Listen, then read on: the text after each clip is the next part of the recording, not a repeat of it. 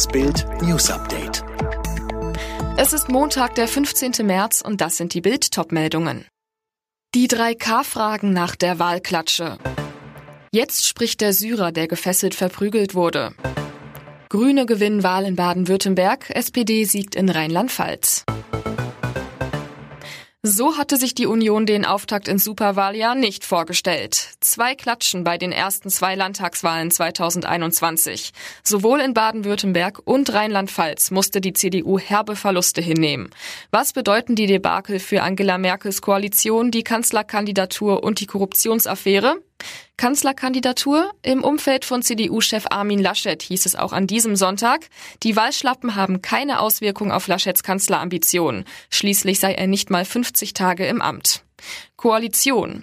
Jetzt ist endgültig Wahlkampf. Der Ton dürfte daher in den nächsten Wochen noch rauer und aggressiver werden. Schließlich hat auch die SPD in Baden-Württemberg ein Debakel erlebt und kommt in bundesweiten Umfragen nicht vom Fleck. Korruption.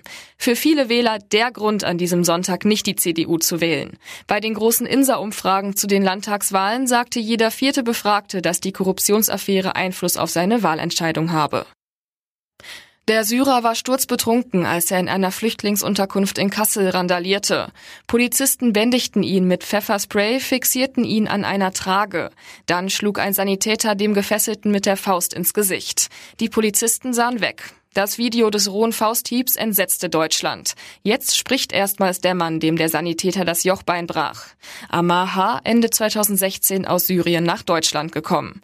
Am Tag zuvor sei in der Türkei seine Cousine gestorben, sagt Amar H., als Bild ihn am Tatort trifft, einer unscheinbaren Flüchtlingsunterkunft in Kassel.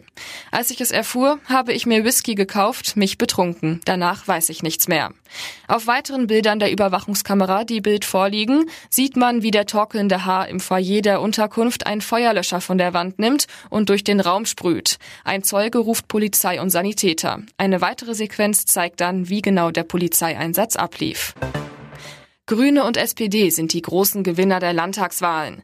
Die baden-württembergischen Grünen um Ministerpräsident Kretschmann haben ihr Rekordergebnis vom letzten Mal sogar leicht ausgebaut. In Rheinland-Pfalz freuen sich die SPD und Ministerpräsidentin Dreier trotz minimaler Verluste über ihren Wahlsieg. Wie erwartet gibt es bei beiden Landtagswahlen eine Rekordzahl an Briefwahlstimmen.